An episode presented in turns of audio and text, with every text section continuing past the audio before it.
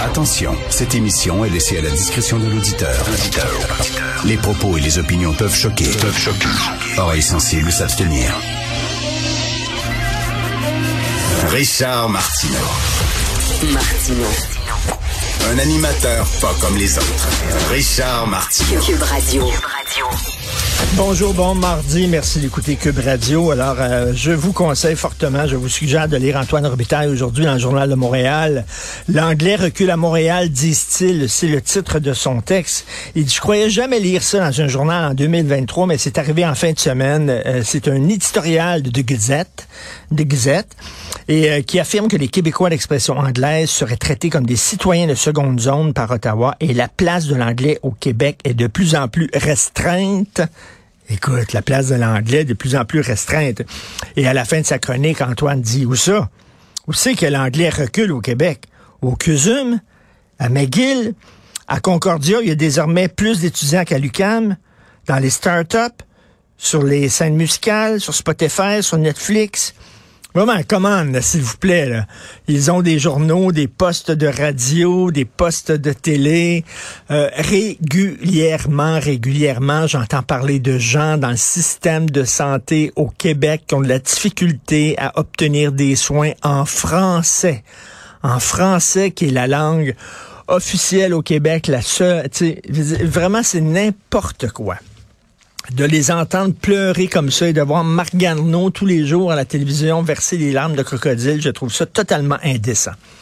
Euh, hier, Mathieu Boccoté, dans sa chronique à l'émission ici, parlait de cette loi en Écosse et en Espagne qui euh, permet aux gens de 16 ans et plus de changer leur genre. Et euh, bon, on parlait de la théorie du genre. Il y a un livre qui est sorti en France qui fait énormément jaser. D'ailleurs, qui, euh, euh, est en pleine controverse. Il y a des gens qui disent que ça devrait être interdit de vente.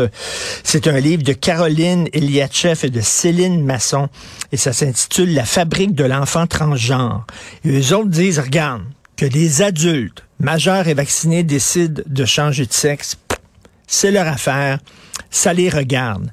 Mais là, ils disent qu'on permette ça à des enfants, à des mineurs, je suis désolé, mais nous autres, on dit que ça n'a pas de sens. elles sont euh, euh, Caroline Eliachev, elle est pédopsychiatre. C'est une psychanalyste de renom. Et euh, Céline Masson, la co-auteure, elle est professeure de psychopathologie de l'enfant et de l'adolescent à l'Université de Picardie.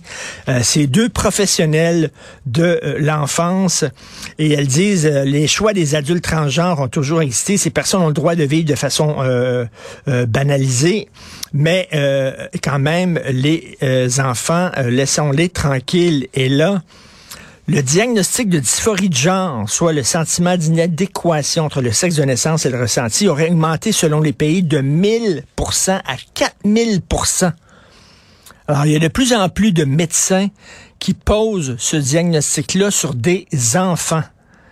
Et euh, là, vraiment, écoutez, Caroline Eliachev et Céline Masson, euh, je vais vous lire un extrait de leur livre. Ce besoin de vivre dans un genre différent du sexe assigné à la naissance relève d'une subculture, une sous-culture idéologique contagieuse via les réseaux sociaux et se rapproche d'une emprise sectaire.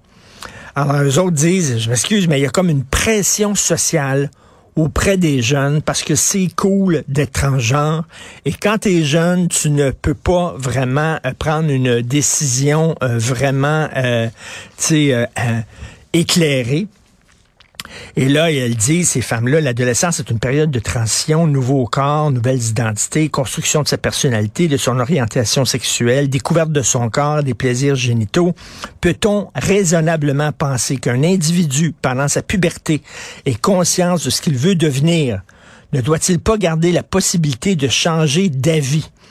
Euh, là, elles disent qu'il y a vraiment un problème. Et je lisais dans The Guardian, The Guardian, qui est un, quotidien britannique de gauche. Là, c'est l'équivalent euh, du Monde en France, c'est l'équivalent du Devoir, tiens, euh, au Québec. The Guardian, il y avait un texte en 2020 où on parlait d'une d'une fille qui s'appelle Kera Bell. Elle, elle a décidé, alors qu'elle était mineure, de devenir un homme. OK? Et euh, elle le regrette énormément et elle poursuit Elle a poursuivi euh, un service qui s'appelle euh, Gender Identity Development Service for Children and Adolescents. Ça, c'est un service qui justement conseille aux jeunes qui se sentent mal dans leur corps de suivre des traitements hormonaux et bon d'aller faire une transition de leur sexe. Elle les a poursuivis en disant, écoutez là, moi, elle maintenant, elle avait 23 ans en 2020, donc maintenant là 25, 26 ans, et elle a dit j'étais mineure, je n'étais pas assez formée euh, pour changer de sexe. Vous m'avez encouragé à le faire. Vous m'avez fait subir une certaine pression et elle les a poursuivis. Et, euh, bon, et finalement ils ont voté une loi justement en Angleterre en disant en bas de 16 ans ça devrait être interdit, mais il y a des pays où c'est permis malheureusement. Est-ce qu'on peut dire ça sans passer pour transphobe?